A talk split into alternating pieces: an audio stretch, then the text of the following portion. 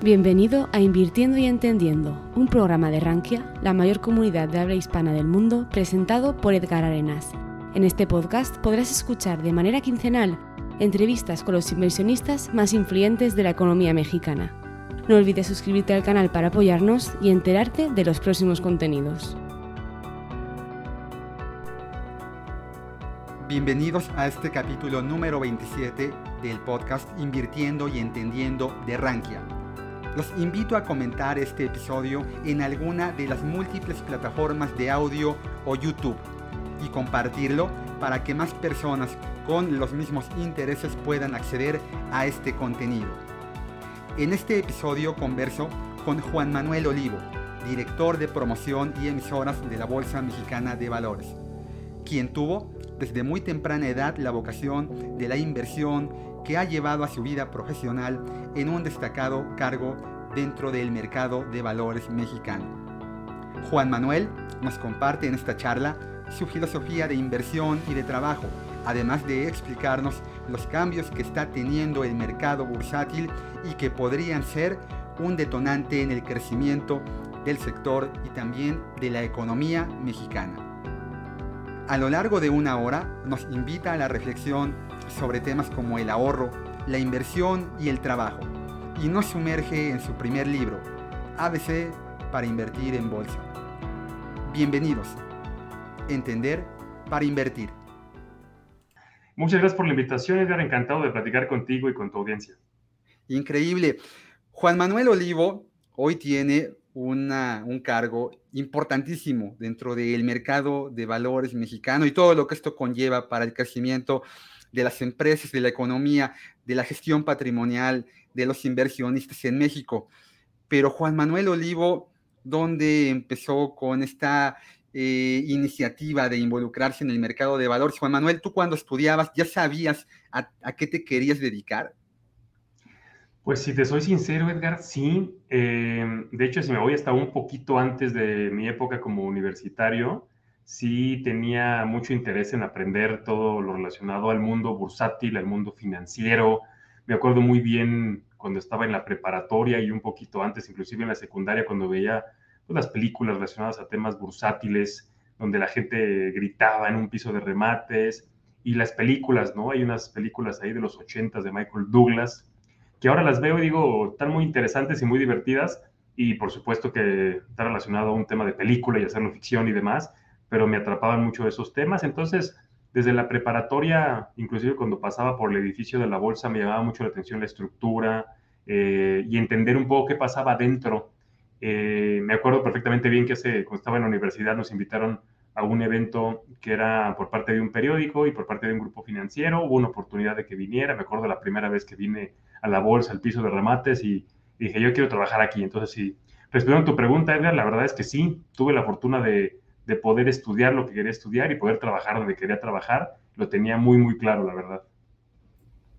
Oye, eh, es muy común que en la universidad es donde uno empieza ya a definir, en mi caso, economía, ¿no? Eh, los que nos dedicamos a esto, generalmente estamos muy involucrados en esto, ¿no? Finanzas, contabilidad, actuaría, eh, economistas. en tu caso, cuando tú decides tomar la carrera, tú ya sabías a qué te ibas a dedicar. ¿Qué estudiaste? Yo estudié licenciatura en finanzas en la Escuela Bancaria y Comercial en la EBC, que está justo muy cerca de la bolsa. Antes el campus donde estudié estaba en Reforma e Insurgentes, en un predio este, pues, privilegiado, ¿no? Porque tenías ahí el cruce de quizás las dos avenidas más importantes de la Ciudad de México. Y ahí estudié hace poquito más de 15 años y posteriormente estudié un diplomado en el ITAM en finanzas corporativas. Algunos años después me metí a la maestría también en el ITAM, un MBA, y recientemente, y hablo de semanas, estudié en el IPADE un, un, programa ya con el apoyo de la Bolsa Mexicana de Valores, pero prácticamente diré que es mi formación, La mayoría, como te darás cuenta, pues enfocada a temas financieros. Sí, sí, fíjate que cuando yo eh, ingresé a, colaborar en, la primer, en el primer intermediario. Yo todavía estudiaba, iba terminando el último semestre de la carrera. Era muy difícil para mí poder ¿no? Eh, amalgamar el trabajar y el estudiar, porque yo trabajaba en un área comercial, en Finamex. Finamex tenía poco que acababa de vender un banco que le había tocado en la reprivatización de la banca, Banca Promex, y con este dinero constituyeron una operadora de fondos de inversión. Casa de Bolsa Finamex es un intermediario con muchísimo tiempo eh, en, el, medio, creo que junto con GBM deben ser los dos primeros que, que, que aparecieron, que obtuvieron su licencia.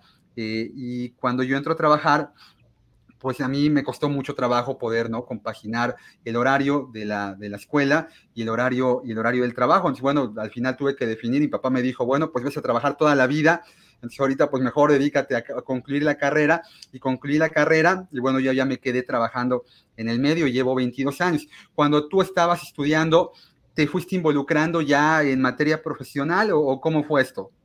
Sí, yo, yo en la carrera trabajé en otros, así trabajé desde el semestre 1, trabajé en una empresa que ahora también ya está listada en la bolsa con deuda y con utilizaciones de activos, que es Grupo GIR, la inmobiliaria. Pero estaba en un tema más de, de ventas, le llamaban asesor financiero, pero realmente era un poco más de ventas, de autofinanciamiento, que sin lugar a dudas yo voy a estar agradecido también en mucho de mi carrera por lo que aprendí en Grupo GIR, porque no solamente era la parte financiera, sí hablábamos de un poco, no sé, temas de matemáticas financieras básicas, pero ahí lo que aprendí mucho es más sobre ventas, ¿no? Sobre leer a tu cliente, saber un poco la manera de negociar, de cómo podías apretar la venta o cómo podías involucrar a la persona que no estaba involucrada en una mesa. Este, y eso lo hice durante tres años. Cuando comienzo el séptimo semestre en la carrera, eh, yo tenía la intención de hacer desde el servicio social en la bolsa y en aquel momento algunos amigos de la universidad ya habían estado en la bolsa haciendo el servicio social. Nada, me acerco, pregunto con quién habría que mandar el currículum, mando el currículum y por azares del destino pasan varias semanas y no me buscan. Y, me llamó mucho la atención porque decía, oye, mis amigos que a lo mejor no habían ni trabajado, que yo los conocía, no era su pasión las finanzas, y dicho por ellos, y entraron a trabajar a la bolsa o al menos hacer el servicio social, pues me quedé un poco con esa, con, esa duda. Hablo un día y me dicen, sí, lo que pasa es que las vacantes que tenemos es para hacer el servicio social en la mañana y tú este, es en la tarde. Y yo decía, no, no, no, yo estudio en la tarde, servicio social en la mañana. Y me dijeron, ah, bueno, de eso tenemos mucho. Y me dijeron, preséntate mañana y, y hablar de emisoras. Y yo sabía que el área de emisoras en, en la Bolsa Mexicana de Valores era y es un área importante porque en cierta medida genera negocio para todas las distintas áreas y es pues prácticamente en gran medida uno de los corazones del mercado de valores, el tema de las empresas que están listadas en la bolsa. Entonces cuando me dijeron, ve y preséntate con el área de emisoras, a mí me encantó la idea. Me presenté al día siguiente, hice una entrevista con buenos amigos que hasta la fecha sigo teniendo contacto con ellos y, y, me quedé, literal, en la primera entrevista me quedé ese mismo día. Entonces me dijeron, ¿te puedes quedar ya? Pues me quedé, ya hablé a mi casa, dije que no regresaba y prácticamente de ahí del servicio social, pues me fui a la universidad en la tarde y desde ese momento, eso fue en el 2005, 2005, 2006 más o menos, Edgar, para que podamos ponerle un poquito de contexto en términos de tiempo, ¿no? Ya llovió.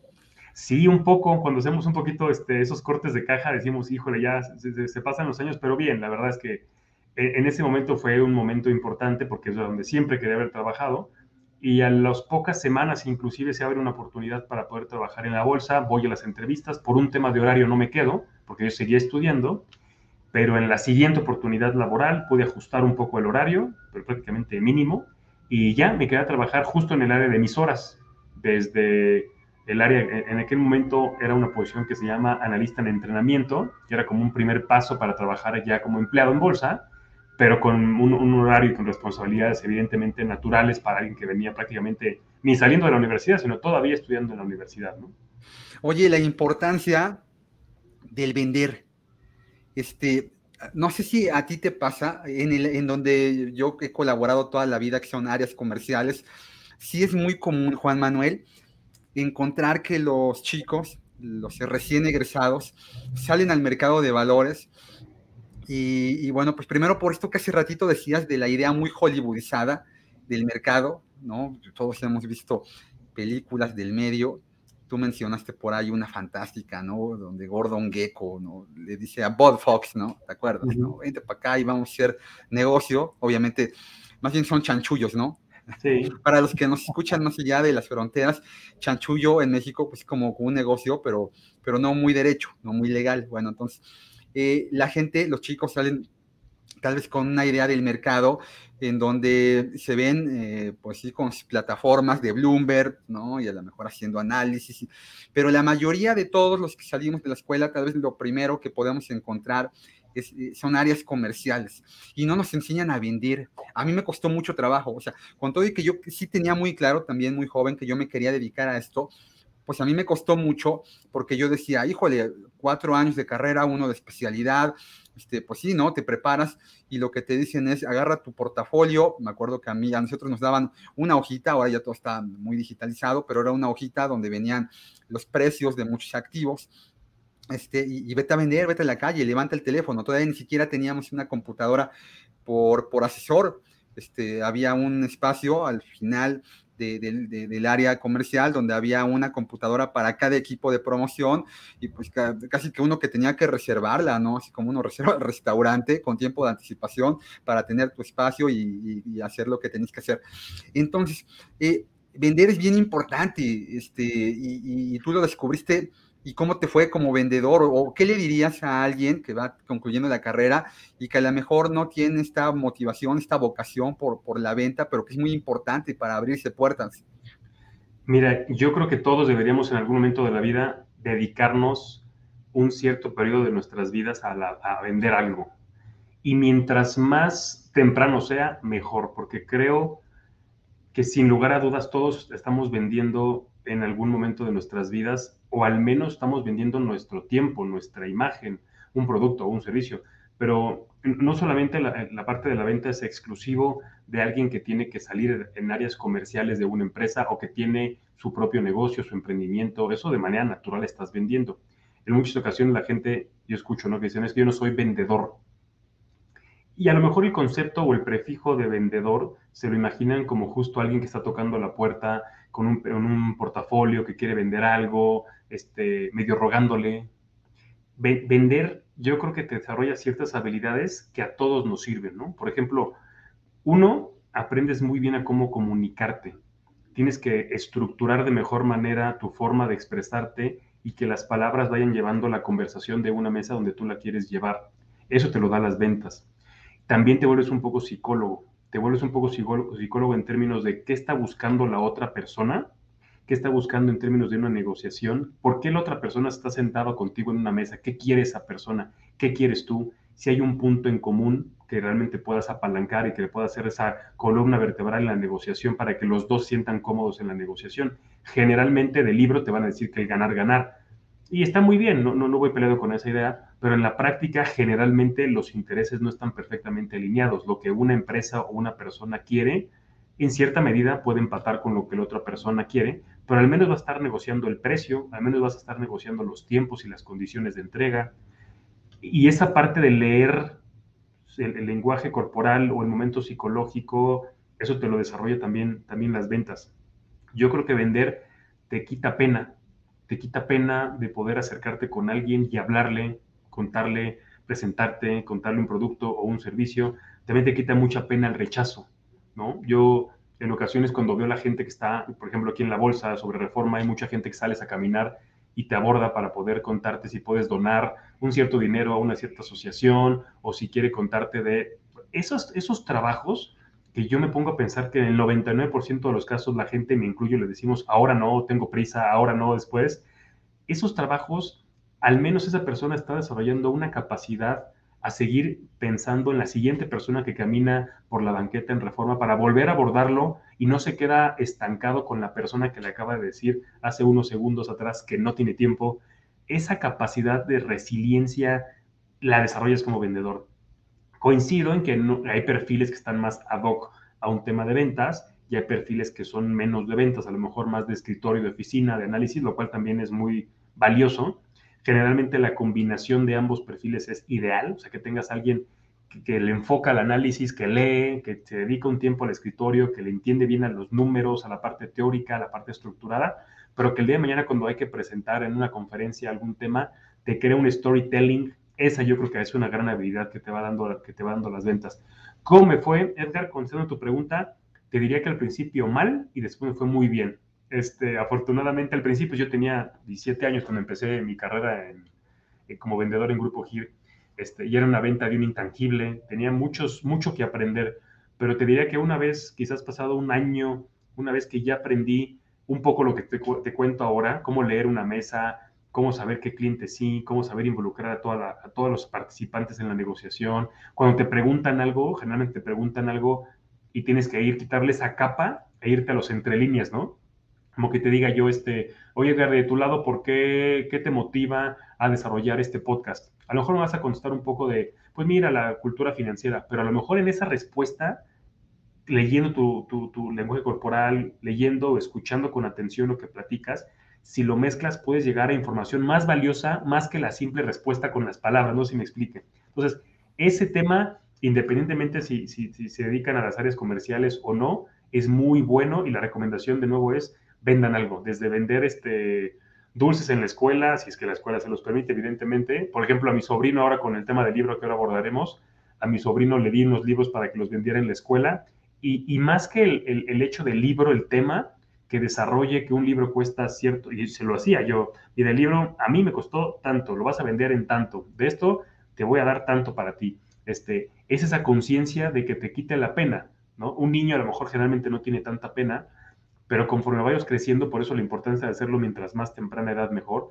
te va desarrollando esas habilidades que te quedan para toda la vida y sin lugar a dudas en una oficina, en un emprendimiento, seamos de análisis o de ventas, siempre van a, siempre van a ayudar. Sí, sí, y, esto es una curva formativa, ¿no? Porque también no necesariamente como tu caso, que empezaste en esto, no significa que te hayas quedado ahí toda la vida, ¿no? Te dio herramientas y hoy las aplicas. Y esto es importante porque a lo largo de la vida profesional de la gente, pues también vas descubriendo como para qué eres mejor y para qué no lo eres. Entonces, sí, la gente que quiere dedicarse al mercado, pues experimente y en algún lugar va a encontrar cabida, porque el mercado de valores mexicano es, eh, todavía tiene grandes oportunidades. Yo me acuerdo eh, en aquellos años cuando yo empecé que tal vez el activo más bursátil en ese momento, que también creo que en realidad es el activo más bursátil en todo el mundo, los fondos de inversión. Debe de haber más de 80 mil fondos de inversión en todo el planeta y debe de haber como 43 mil empresas cotizando en todas las bolsas, prácticamente lo doble. De, activos, no, no sé en, dinero gestionado, pero sí en, cantidad de, instrumentos. Mm, y ahí el PIB de México, te hablo del 2001, andaba como en el 4 o 5% eh, gestionado por fondos de inversión. Hoy ya quitando a Forex debemos de andar por ahí del 15, pero estamos lejísimos de países también de nuestro rango emergentes tipo Brasil, que debe de andar en gestión de fondos como el 70% del Producto Interno Bruto. Y no se diga ya economías más avanzadas, ¿no? Como Estados Unidos y Europa, en donde pues, prácticamente todo el PIB se gestiona a través de fondos mutuales. Aquí en México, las oportunidades de crecimiento del mercado de valores son enormes. En ese entorno, el director de promoción y emisoras de la Bolsa Mexicana de Valores ¿Qué está haciendo para hacer crecer el mercado dentro de tu cargo, dentro de tus competencias, dentro de lo que la bolsa mexicana hoy en día está haciendo para hacer crecer el mercado? Pues mira, como, como bolsa, Edgar, te diría que hemos hecho varios esfuerzos, pero de entrada quiero decirte que coincido contigo en el tema de que hay un gran potencial para que en este país sigamos desarrollando el mercado de valores. Y, déjame, me voy un poquito para atrás. Generalmente en México no venimos de una cultura financiera, no traemos una cultura del ahorro, no venimos de una cultura bursátil, mucho menos. Y creo que ahí está la oportunidad. Cuando revisas, por ejemplo, el bono demográfico en nuestro país, que en promedio es de 29 años, hay una, una población muy joven que afortunadamente tiene accesos a un celular en un porcentaje importante de ellos para que puedan descargar una aplicación y que puedan comenzar a invertir. Hoy en día el mundo es muy globalizado, entonces prácticamente no solamente pueden invertir en empresas mexicanas que conocemos en el día a día, sino que muchos jóvenes también te preguntan para invertir en otros eh, sectores, en otras industrias, en otras divisas, en otros países. Y ahí es donde en Bolsa hemos hecho varias, varias cosas distintas a lo tradicional. Y déjame te cuento algunas. Por ejemplo, lanzamos hace pocos años el primer museo bursátil de la Bolsa, que es un museo que está aquí en el edificio en Reforma 255 un museo totalmente gratuito que abre de domingo a viernes, es decir, abre diario menos los sábados. y que pueden tener una experiencia prácticamente bastante eh, padre en términos de aprender, porque no solamente hay una parte del museo donde tenemos algunos objetos históricos, sino que también tenemos algunas eh, pantallas donde la gente va, interacciona y puede llevarse un poco más la realidad de lo que son las finanzas. Generalmente lo que estamos haciendo en Bolsa con todos estos esfuerzos es acercar el, público general mexicano que se sienta más cómodo y cercano con la bolsa, con el mercado de valores mexicano. Porque sabemos que generalmente cuando tú a los mexicanos les preguntas o les preguntabas acerca de la bolsa, lo veían como algo lejano, como algo relativamente inalcanzable. Y la realidad es que la bolsa es mucho más cercana porque en el día a día nosotros consumimos los productos y servicios de las empresas que están listadas en la bolsa. Y, es una gran ventaja que podamos ser socios de esas empresas medianas y grandes y que podamos participar de sus utilidades, de sus dividendos. Entonces, en el Museo de la Bolsa trae toda una historia y, te cuento, por ejemplo, una pantalla que me gusta mucho que se utilice en el museo, Edgar. En una parte de este museo, tú lo que haces es empezar a platicar con la pantalla en términos de cómo puedes mejorar tu experiencia para que una empresa llegue a la bolsa qué participantes van a poder acompañarte en el proceso de listado, viene inclusive un simulador de un timbrazo, una colocación accionaria, viene si quieres contar con acciones, con deuda, al final todas las empresas del grupo Bolsa, cómo se interrelacionan para que cualquiera de nosotros podamos invertir en el mercado de valores. Y esa es la importancia de este edificio. Todo eso, te repito, de manera gratuita a través del museo. Otro, el podcast. Lanzamos justo hace ya tres años el podcast de la Bolsa Mexicana de Valores, tal cual se llama, Bolsa Mexicana, el podcast. Y ahí lo que hacemos es una plática con algunas participantes, con emisoras, con empresas que están listadas en la bolsa, para que puedan conocer de primera mano qué está pasando en el mercado y que puedan conocer también historias de las empresas que están listadas en el mercado. Eh, y otro desarrollo que también me encanta platicarlo porque es mucho más cercano, lanzamos hace unos meses la única aplicación en el mundo que una bolsa de valores lanza para el mercado retail, es decir, para las personas que nos están escuchando, para las personas físicas. Esta aplicación se llama Bolsap, tal cual como bolsa y al final dos veces la letra P, Bolsap. Es una aplicación gratuita que pueden descargar de las tiendas de iOS o de Android y lo que hacemos en Bolsap es juntar a todos los participantes del mercado de valores en una aplicación. Cuatro grandes componentes de Bolsap. Número uno, educación y cultura financiera. Nosotros ahí desde la bolsa publicamos eh, reportes matutinos de cómo abrió el mercado, de cómo cierra el mercado, reportes de eh, términos financieros de la semana, subimos el podcast que te cuento, las conferencias de la bolsa, los eventos, y el objetivo de este primer componente es que cualquiera de nosotros se pueda acercar a Bolsa, independientemente si tiene una base una académica financiera o si ya invierte o no en bolsa, que cualquier persona se sienta con la comodidad suficiente para que pueda tener aprendizaje financiero. Segundo grande componente, que bueno que lo platicabas, Edgar, los fondos de inversión. Nosotros tenemos la data de los fondos de inversión. Todos los fondos de inversión, que en México son poco más de 600, nos mandan información todos los días del precio del fondo de inversión, que en otros términos es el rendimiento, ¿no? Subió o bajó el fondo de inversión. Lo que hacemos en Bolsap es juntar toda esa información y creamos unas pantallas para que cualquier persona, repito, de manera gratuita, pueda consultar los fondos de inversión por operadora, pueda consultar los fondos de inversión por renta fija o renta variable y puede inclusive comparar hasta cinco fondos. Tú seleccionas cinco fondos, le das comparar y te genera una gráfica base 100 para que sepas qué fondo dio mejor rendimiento que otro en un lapso de cinco años tiene los montos mínimos, tiene las comisiones, inclusive si tú aún no inviertes en un fondo de inversión y quieres comenzar a invertir, ahí mismo tienes la información para que la operadora de fondos te contacte. Entonces, segundo gran componente, fondos de inversión. Tercer gran componente de Bolsa App, las empresas que están listadas con nosotros, nuestros clientes. Las empresas que están listadas con nosotros con acciones, con fibras y con ETFs locales, tienen, imagínate, como si fuera una clave de Instagram o su Facebook, donde cada empresa está publicando información digital.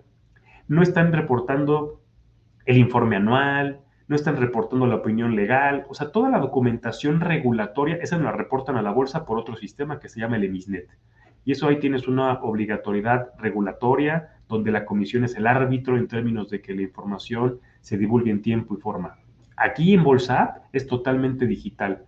Suben imágenes, suben videos. Acabamos de hacer hace pocos días un primer evento solamente para los eh, usuarios de Bolsa App y les presentamos tres fibras, tres fibras con el CFO o con el CEO para que puedan conocer la historia de estas tres fibras y tuvimos más de 1.200 confirmados en este primer evento. Entonces, eso exclusivamente para usuarios de Bolsa App. Y este componente para mí es el más importante porque en la medida de que sea una aplicación que las empresas utilicen y reporten información, sin lugar a dudas este se va a convertir como en el Instagram bursátil mexicano. Ahí directamente vas a sentir la información fidedigna porque la va a reportar directamente a la emisora, pero de nuevo en un lenguaje 100% digital. Y por último, las casas de bolsa, cuarto componente. Si tú quieres abrir un contrato para invertir en bolsa, tienes que hacer un contrato con la casa de bolsa. Ahí te vienen las casas de bolsa que atienden al mercado retail, cuáles son sus montos mínimos, cuáles son sus comisiones y de igual manera, Edgar, si quieres que alguna casa de bolsa en particular te contacte, ahí lo puedes hacer directamente. Entonces, respondiendo, a la pregunta, Edgar, pues son, te, platiqué tres, no son las únicas, pero es lo que estamos haciendo desde la Bolsa Mexicana de Valores para incrementar el número de inversionistas, ya sea a través de un fondo de inversión o a través de una casa de bolsa. Ya, sí, sí, hablabas del museo se me vino a la mente que, bueno, yo tuve una segunda etapa con Finamex, ¿no? Eh, y, Finamex tenía su oficina, la tuvimos en el piso 7, de ahí del edificio de la bolsa. De hecho, creo que fue la última casa de bolsa en tener presencia física ahí en el edificio. Era un edificio que, por lo que a mí me platicaron, iba a ser un hotel. Correcto. Y además creo que era un hotel de capital árabe, ¿no? Era, iba a ser un hotel de gran turismo. Y en, el, en lo que iba a ser el, el salón de fiestas de, del hotel, pues era, es lo que ahora, bueno, era el piso de remate, ¿no? Esta cúpula de cristal eh, coronada fantásticamente, con los stickers alrededor, fantástico. Yo me acuerdo que cuando yo entré por vez primera al edificio, a mí me tocó ver lo que ahora tienen en el museo, que son las casetitas telefónicas, en donde los, eh, bueno, yo decía, eran corredores porque corrían, ¿no? Pues, eh, tomaban órdenes, ¿no? Y las anotaban en los muñecos, ¿no? Que si un debe y un haber, compro y vendo, y corrían, y se arrebataban la palabra y gritaban, y eso a mí me enamoró. yo dije, bueno, pues yo tengo que trabajar, yo también quiero trabajar ahí, y bueno, pues mira, ambos se nos hizo tener ahí, fuimos vecinos seguramente durante, durante algún tiempo. Eh, Juan Manuel, eh, el mercado de valores para poder crecer está haciendo reformas, reformas legales. Platican, platícame, platícanos un poquito de qué se tratan estas reformas a la ley del mercado de valores que se están presentando. Claro que sí, Edgar. Como, bien comentas, hoy en día ya aprobó en Senado una propuesta para ajustar la ley del mercado de valores. Em, si quieres, te cuento primero las principales ajustes en la propuesta y, cierro mi respuesta, Edgar, contándote un poco los tiempos. Hay algunos cambios que vienen en la ley del mercado de valores que para, para el área de emisoras y para el área de la bolsa te platico. Crea la figura de la oferta pública simplificada. ¿Y, qué es esto? Quizás es el cambio que más se ha escuchado en los medios.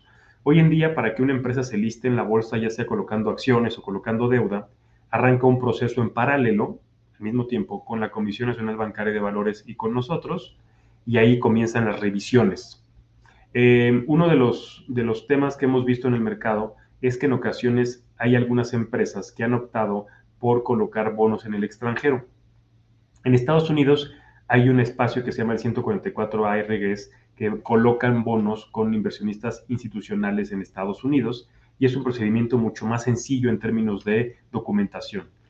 La realidad es que en el mercado mexicano, y es uno de los grandes retos, la mayoría de las empresas son grandes y la mayoría de los inversionistas que participan en estas emisiones también son grandes.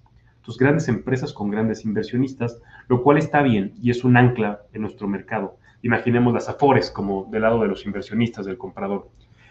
Pero si revisamos la esencia de los mercados de valores, ¿a qué nos dedicamos desde ahora y desde hace algunos siglos en las bolsas de valores? Es para que cualquier persona pueda participar, que tú, yo y las personas que nos están escuchando compro 10 acciones, 100 acciones, 1000 acciones y que se democratice el financiamiento y la inversión, financiamiento para la empresa, inversión para nosotros.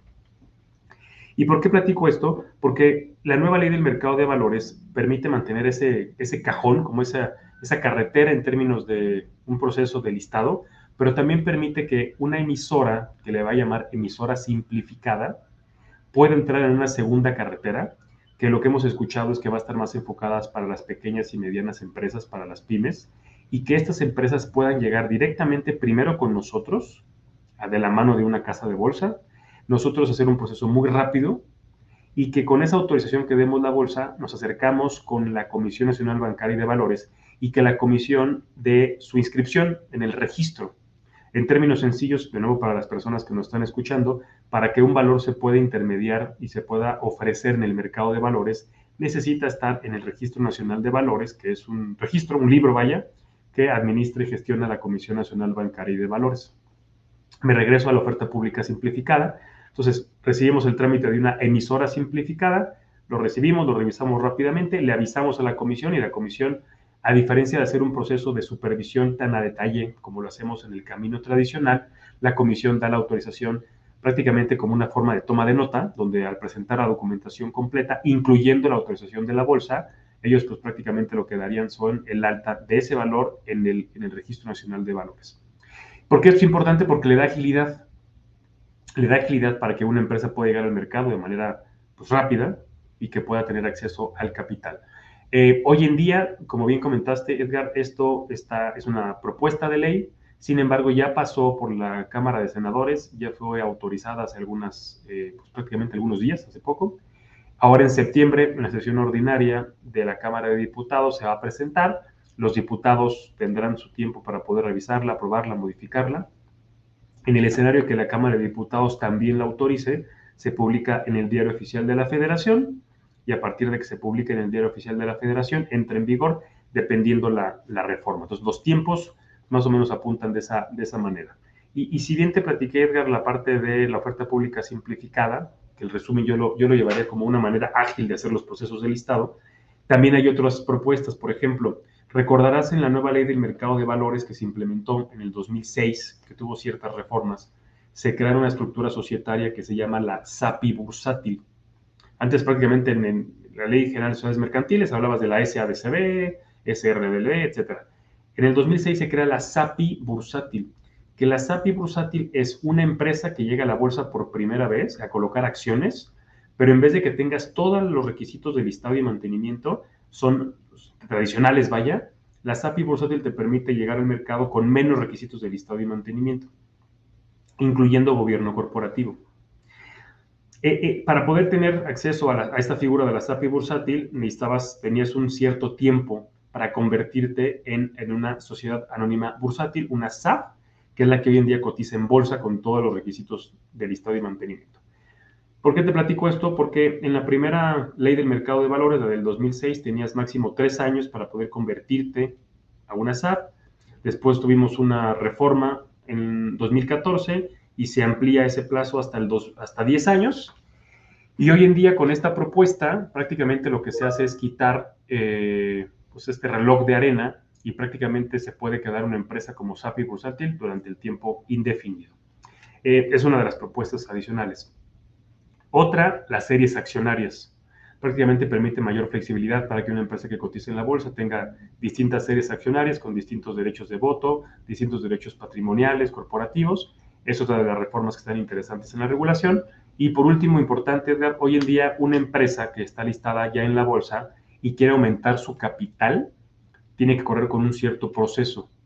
Y lo que está buscando esta nueva ley del mercado de valores es que ese proceso sea mucho más rápido que en vez de que tengan que pasar varias semanas para recibir inversión de otros inversionistas y aumentar el capital de la empresa y con ese capital aprovechar oportunidades de mercado, prácticamente con esta reforma este procedimiento es mucho más ágil, inclusive de pocos días, ¿no? Entonces, de manera general, Edgar, no son las únicas, pero también son las que creo que vale la pena platicar. Sí, los dos grandes jugadores del mercado, ¿no? El emisor, el que necesita financiamiento, y el que quiere canalizar el ahorro y volverlo productivo. Y Juan Manuel, cuando una persona se decide a invertir, a involucrarse, a pasar su patrimonio al mercado de valores y que nunca lo ha hecho, yo, yo lo percibo, eh, es un gran paso, ¿no? El mexicano lleva décadas invirtiendo y se siente cómodo invirtiendo en, el banco, ¿no? Eh, teniendo su cuenta de ahorro, su pagaré con rendimiento liquidable al vencimiento, ¿no? Y el dar ese paso no, no es sencillo. Juan Manuel Olivo, cuando dio ese paso, cuando invirtió por vez, por vez primera, ¿cómo fue? ¿Qué, qué, lo, ¿Qué lo motivó? ¿Qué lo llamó?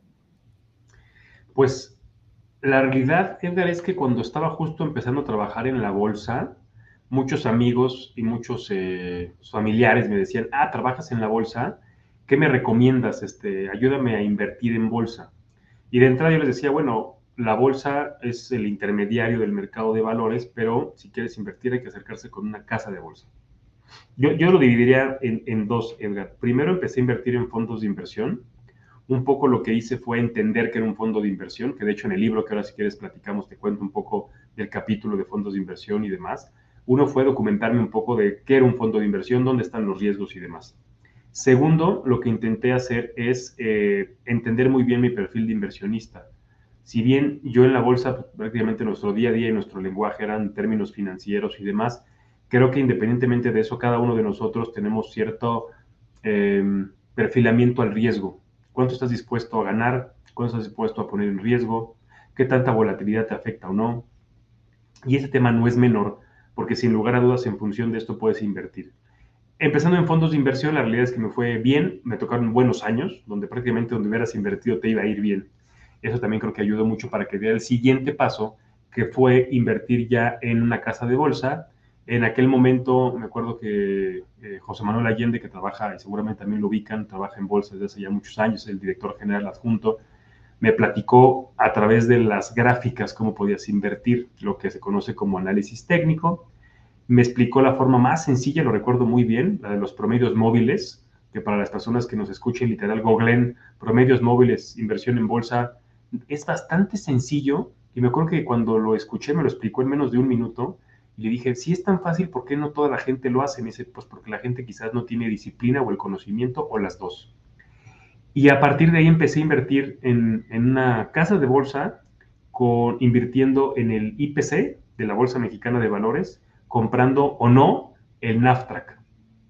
Como, como sabes, Edgar, el, el NAFTRAC es un ETF local, que lo que estás haciendo al invertir en el Nasdaq es invertir en las 35 empresas que son parte del índice de precios y cotizaciones, del IPC, que el IPC es el principal índice de la bolsa, ¿no? Lo, explico distinto para, para, el beneficio de la gente que nos escucha. Hoy en día en la bolsa hay más o menos 140 empresas cotizando con acciones. De las 140, imagínense que pasan ciertos filtros y se quedan 35 empresas. Generalmente son empresas grandes, medianas grandes. El IPC, el índice, lo que hace es analizar esas 35 empresas. Quizás de las 35, algunas suben, algunas bajan, algunas se mantienen y demás. Pondera las que suben, las que bajan, las que se mantienen y llegas a graficar el índice. Cuando escuchamos en el radio o en la televisión o en la prensa que la bolsa subió 1%, se refiere al IPC. Bueno, la manera de invertir en el IPC es a través de un instrumento que se llama el NAFTRAC. Yo lo que hacía era graficar el IPC e invertir en el NAFTRA. Cuando la tendencia era alcista, compraba el NAFTRA. Cuando la tendencia era bajista, salía del NAFTRA y me iba a deuda gubernamental líquida. ¿no? En el caso de hoy podemos imaginar CETES, por ejemplo. Y así empecé a hacerlo. Eh, y por supuesto que aprendes mucho en el camino, ¿no? Uno, aprendes a, controlarte, porque no es lo mismo este, ganar este, el 1 o 2% al día o perderlo el 1 o 2% al día, y eso quieras o no, cuando multiplicas la inversión por el 1 o 2%, dices, híjole, hoy quizás en términos de evaluación gané o perdí. Los tienes que ser en la medida que seas frío, que estés informado y que tomes decisiones en función de lo que estás viendo o analizando, me fue muy bien. Cuando de repente me ganaba el estómago o cuando de repente decía, no, se cayó y tiene que recuperarse o subió mucho, este, voy a vender ya, tienes que ser muy disciplinado, no solamente para estar analizando una gráfica, sino también para poder ahorrar e invertir de manera periódica. Y desde ese momento, Edgar, no he dejado de invertir, este, lo he hecho a manera de un hábito, eh, prácticamente ha habido momentos donde las bolsas se alinean y hay ciclos económicos donde hay una restricción, como ahora con COVID, que era algo natural, pero te diría que desde hace ya pues, más de casi 15 años, aproximadamente 15 años, he estado en esta carrera como inversionista, que sin lugar a dudas ha sido muy interesante hablabas de, algo que me parece bien importante, que es el conocimiento, el ejercicio introspectivo de definir qué tipo de inversionista soy. Eh, mucha gente entiende la inversión como, bueno, voy a tener el dinero en algo mientras me encuentro a ver qué pasa, ¿no? Un negocio, este, se me atravesó por ahí la compra de un carrito, es decir, la gente no tiene muy claro su objetivo de inversión y en consecuencia ese objetivo va ligado con un horizonte temporal, ¿no? No es lo mismo invertir para cambiar el carrito dentro de medio año que invertir para tu jubilación dentro de 20 o 30 años. Y ese ejercicio introspectivo nos cuesta mucho trabajo. hay muy poca gente que no define qué tipo de, inversionista es en consecuencia. Si es conservador, entendemos que el horizonte temporal es muy pequeño, generalmente menos de un año. Un inversionista que a lo mejor tiene un perfil más moderado pues puede diversificarse y en consecuencia, consecuencia utilizar a lo mejor un horizonte de uno o tres años. Y el inversionista ya con un horizonte mucho más amplio puede diversificarse, tener un perfil más agresivo. Hoy Juan Manuel Olivo, ¿qué tipo de inversionista es? ¿Conservador, moderado o agresivo? Pues moderado. O sea, la realidad es que en algunos momentos eh, en el SIC estamos algunos ETFs apalancados e inversos que, que operan mucho y en algún momento de mi vida, hace aproximadamente unos 10 años, con mucha disciplina y revisando las gráficas, invertía en esos, en esos valores. Pero yo te diría que depende un poco la etapa en la que, de tu vida en la que estés yo hoy estoy en una etapa moderada donde estoy intentando buscar crear valores que me den eh, patrimonio. No tanto estoy buscando el comprar y vender todas las mañanas, ni alguna noticia que pueda mover el precio, o un poquito como la película de, el, dinero nunca duerme que platicaba Edgar, donde estás buscando a lo mejor este, tomar ventaja en términos de información y en cuanto mandan un, un informe financiero a estudiarlo, leerlo y tomar alguna decisión inmediata, no creo que, y mucho en el libro lo que trato de cerrar, ¿no? En el último capítulo habla de eso, de que un hábito del ahorro, que ahora decías esta parte, ¿no? Tener el hábito del ahorro y de la inversión en el largo plazo, donde reinviertes las utilidades con un portafolio diversificado, te va a ir bien, independientemente si vas a buscar invertir en el mercado en acciones o en deuda o en fibras, cualquier rendimiento positivo por arriba de la inflación es bienvenido. Y ahí es donde yo creo que estoy hoy en día en esta etapa, donde, por ejemplo, activos como las fibras inmobiliarias que cotizan con nosotros en bolsa, que de manera trimestral y algunas de ellas de manera mensual reparten las rentas producto de los inmuebles que están rentados, me parece hoy en día una excelente inversión. También las tasas de interés gubernamental que tenemos hoy en día son históricamente altas. Hay que aprovecharlo desde la perspectiva de un inversionista en el libro hago un ejemplo de cuándo te conviene estar, en qué lado de la mesa te conviene estar, el que presta dinero o el que pide prestado. Y hay momentos en la vida que sí vale la pena, sin lugar a dudas, pedir un préstamo cuando las tasas son bajas y cuando evidentemente el, el, destino de los recursos es interesante, a lo mejor para comprar un departamento o una casa en términos patrimoniales, bienvenida, a lo mejor para comprar o para invertir en algún proyecto donde el rendimiento sea superior a lo que te están cobrando como tasa de interés, bienvenido porque creas riqueza. Sin embargo, hoy en día creo que las tasas de interés son bien interesantes. Un, capítulo del libro hablo del mercado de deuda de renta fija y en ese capítulo una buena parte del capítulo lo dedico a cetesdirecto.com, que me parece que es una gran herramienta para que cualquier persona pueda tomar su dinero del banco y lo invierta en cetesdirecto.com con tasas de interés interesantes, con mucha flexibilidad, prácticamente desde una aplicación puedes abrir tu contrato, te da un rendimiento bien interesante. Hoy las tasas más o menos rondan el 11, entre el 11 y el 12%, son muy buenas tasas de interés. Y si lo revisamos con tasas de interés de hace algunos años, pues se vuelve doble o triplemente interesante. Hace pocos años la tasa de interés de referencia no, no superaba el 4%, hoy en día estamos arriba del 11%. Entonces, todas esas cosas alinean para que muchos de nosotros demos ese primer paso como inversionista y te diría que ahí estoy hoy en día. ¿no? Ya, ya, sí. Eh, es, lo que ganas, eh, en qué te endeudas, cuánto ahorras y en dónde lo inviertes. Creo que son los cuatro puntos en los que definen la vida financiera de un individuo. Pero a veces esa información no le llega a la persona durante toda su vida y en muchos casos le llega en un momento de la vida en donde ya el tiempo el relojito de arena ya está por acabarse. Y esa información, Juan Manuel la, la tomó, la simplificó, la escribió y la hizo libro. ¿De dónde nació este tema vocacional? Porque escribir no es sencillo. ¿no? Yo, yo, siempre ando diciendo, es que a mí me gustaba, yo quería ser escritor, Juan Manuel, cuando era niño.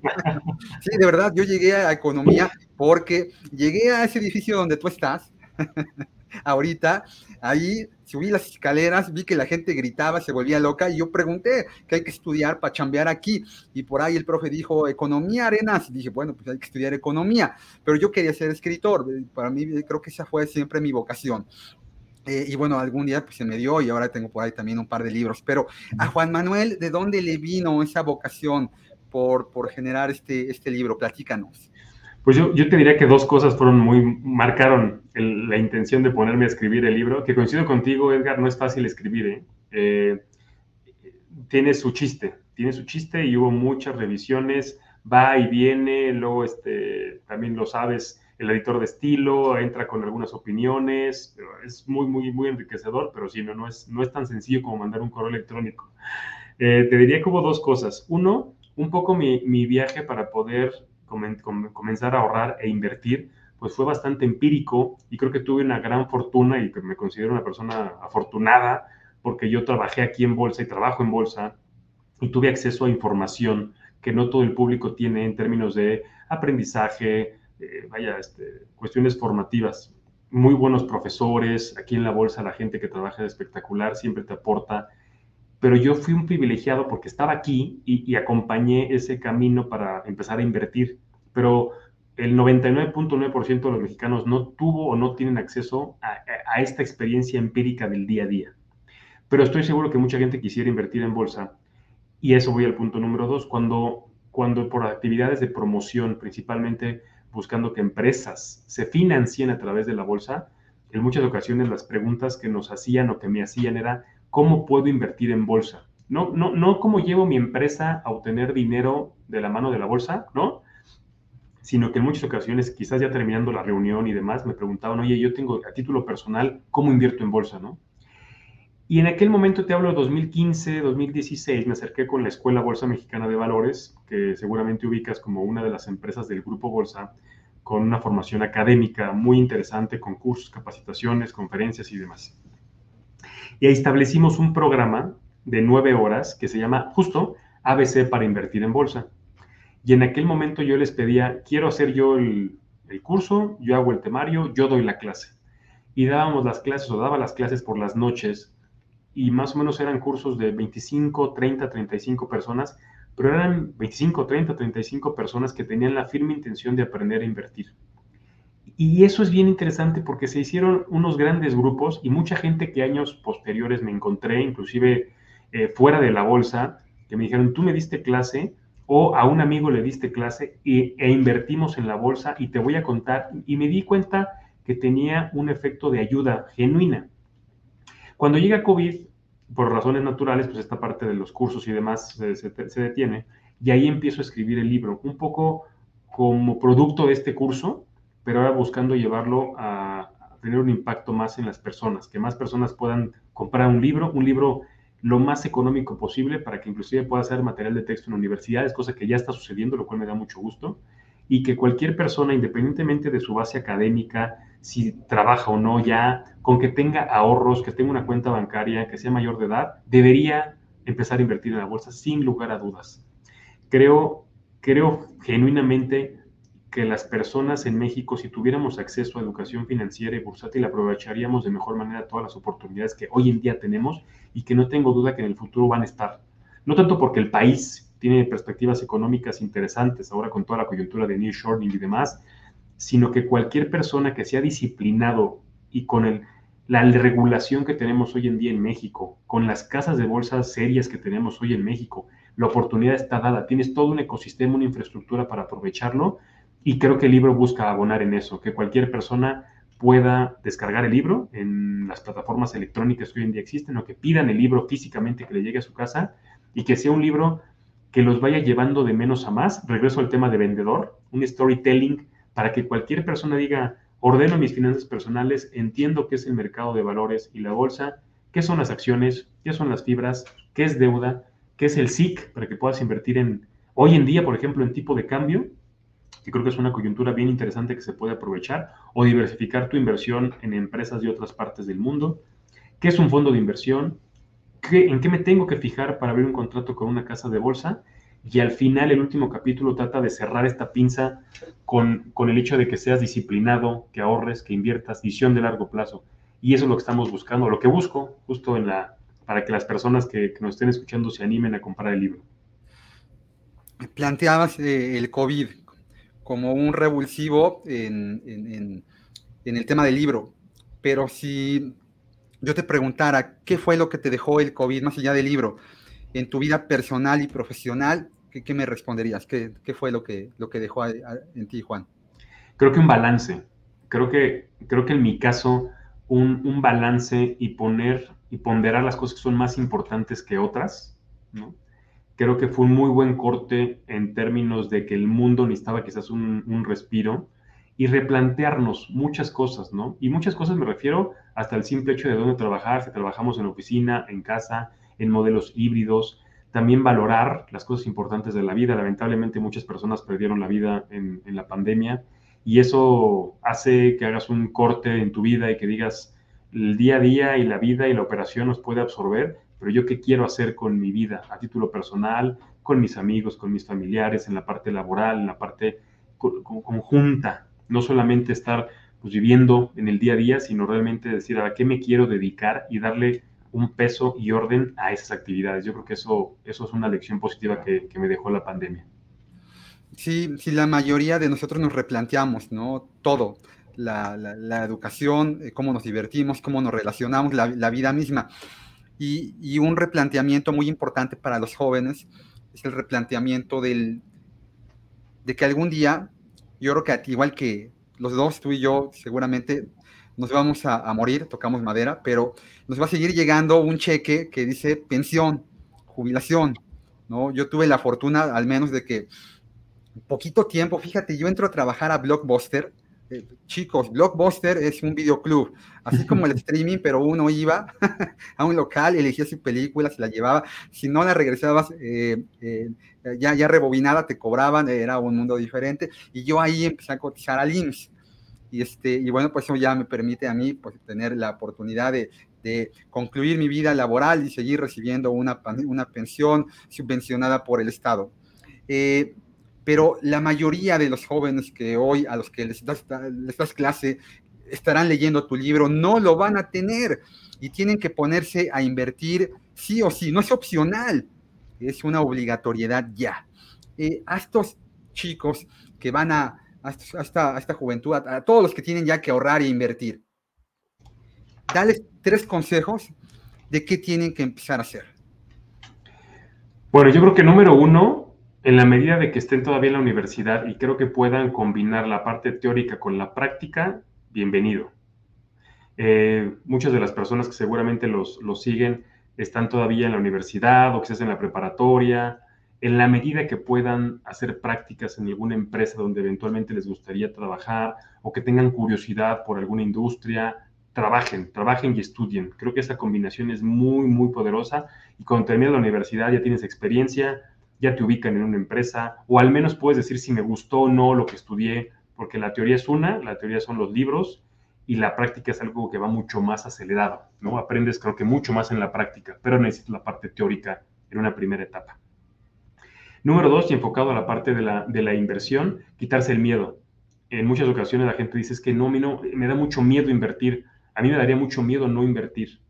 No miedo, sino pánico porque de entrada tu dinero pierde poder adquisitivo, el dinero no está trabajando para ti y yo creo que es más sano estar pensando que aunque estamos durmiendo o si estamos de vacaciones o un sábado y domingo, seguimos ganando dinero dado inversiones pasivas, inversiones que no requieras levantarte y trabajar, sino que digas, yo tengo mi trabajo por mi propia actividad, pero además tengo un patrimonio que está trabajando por mí. Creo que eso es muy, muy, muy poderoso.